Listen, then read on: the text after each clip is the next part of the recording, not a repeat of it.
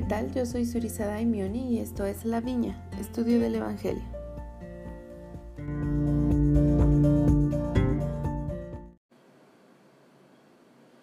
En este episodio analizaremos los capítulos del 17 al 22 y con esto concluimos la asignación de esta semana.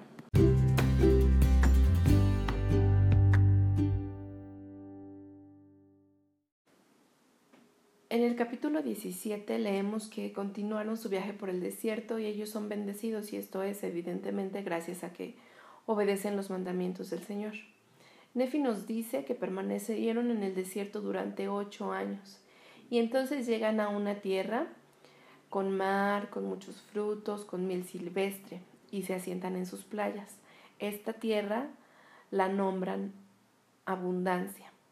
Me gustaría destacar el versículo 8 porque dice, y aconteció que el Señor me habló diciendo, construirás un barco según la manera que yo te mostraré para que lleve a tu pueblo a través de estas aguas.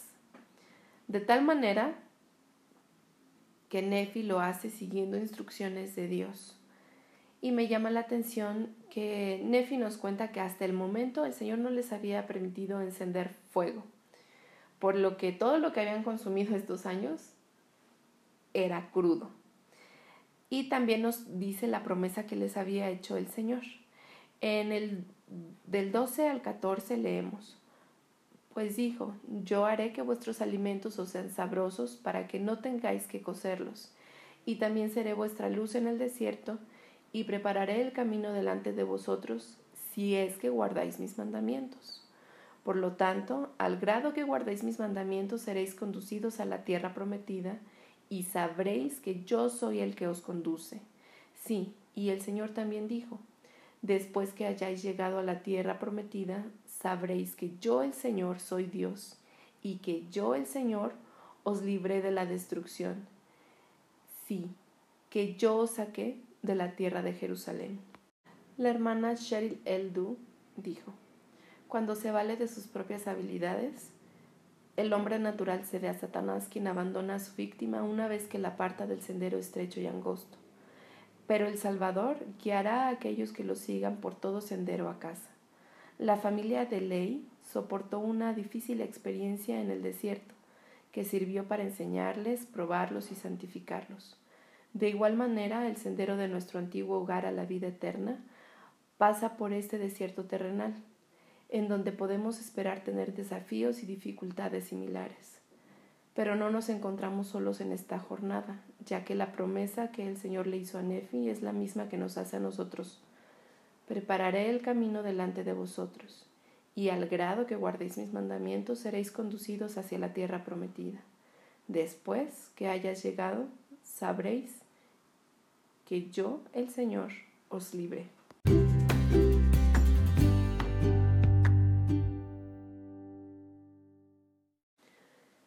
Capítulo 18 Nefi nos dice que él subía con frecuencia al monte y a menudo oraba al Señor, por lo que le fueron manifestadas grandes cosas.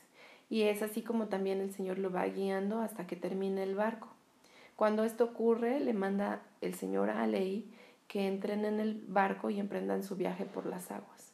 Después de muchos días, algunos de los viajeros, eh, los hermanos de Nefi y los hijos de Ismael, así como sus familias, empiezan, dice la escritura, a entregarse en una rudeza desmedida.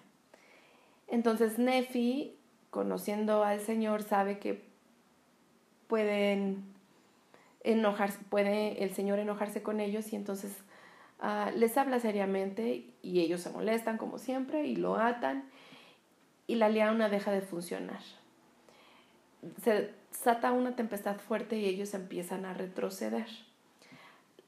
La situación se torna tal que los hermanos temen morir.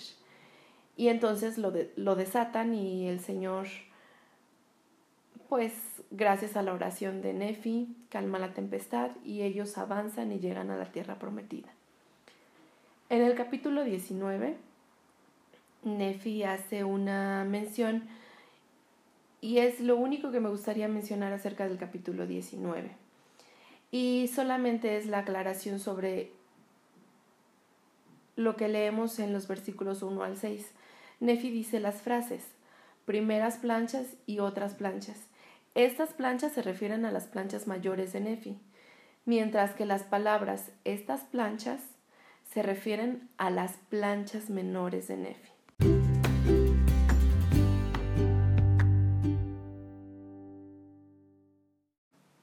Ya estando en la tierra prometida, Nefi le, les lee las escrituras y dice que las aplica a ellos mismos y les habla sobre las palabras de algunos profetas. Sin embargo, a partir del capítulo 20, del 20 al 22, vemos que les menciona extensamente sobre las palabras de Isaías y esto es porque las palabras de Isaías dan testimonio de que Jesucristo es la única fuente verdadera de esperanza, por lo que Nefi pues hace énfasis en ello.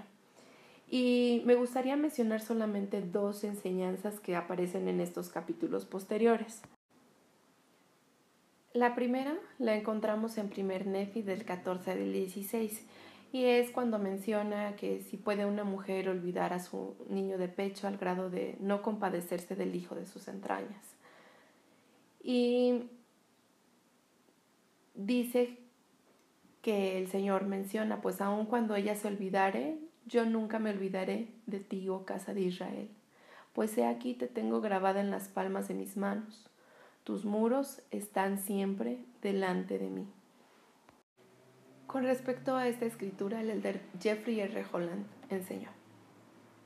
Este poético pasaje proporciona un recordatorio más de la función salvadora de Cristo, como Padre protector y redentor de los hijos de Sión él consuela a su pueblo y muestra misericordia cuando éste está afligido, tal y como cualquier madre o padre amoroso haría con su hijo. Pero como nos recuerda Nefi por medio de Isaías, muestra mucha más misericordia que la que podría mostrar cualquier padre o madre mortal. Aunque una madre quizá olvide a su niño de pecho, lo cual es muy improbable, como lo sabrá cualquier padre o madre. Cristo no olvidará a sus hijos que ha redimido, ni el convenio que ha hecho con ellos para la salvación de Sión. Los dolorosos recordatorios de ese cuidado y convenio son las marcas de los clavos romanos en las palmas de sus manos, una señal para sus discípulos del viejo mundo, para la congregación efita del nuevo mundo y para nosotros, la Sión de los últimos días, de que Él es el Salvador del mundo y que fue herido en casa de sus amigos.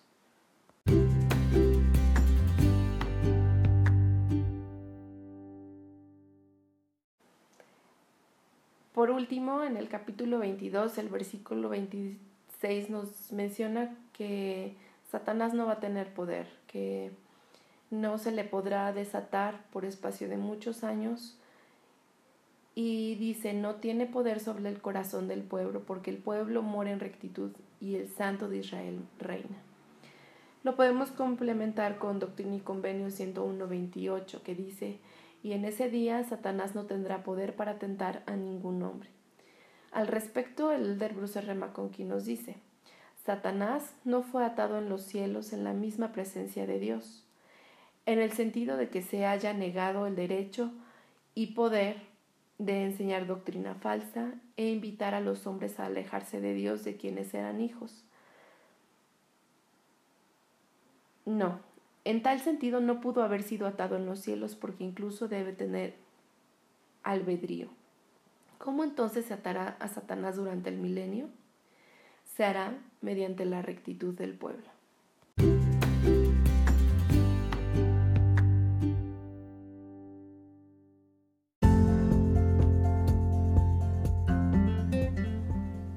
Con esto concluye la asignación de esta semana y también concluye el primer libro de Nefi.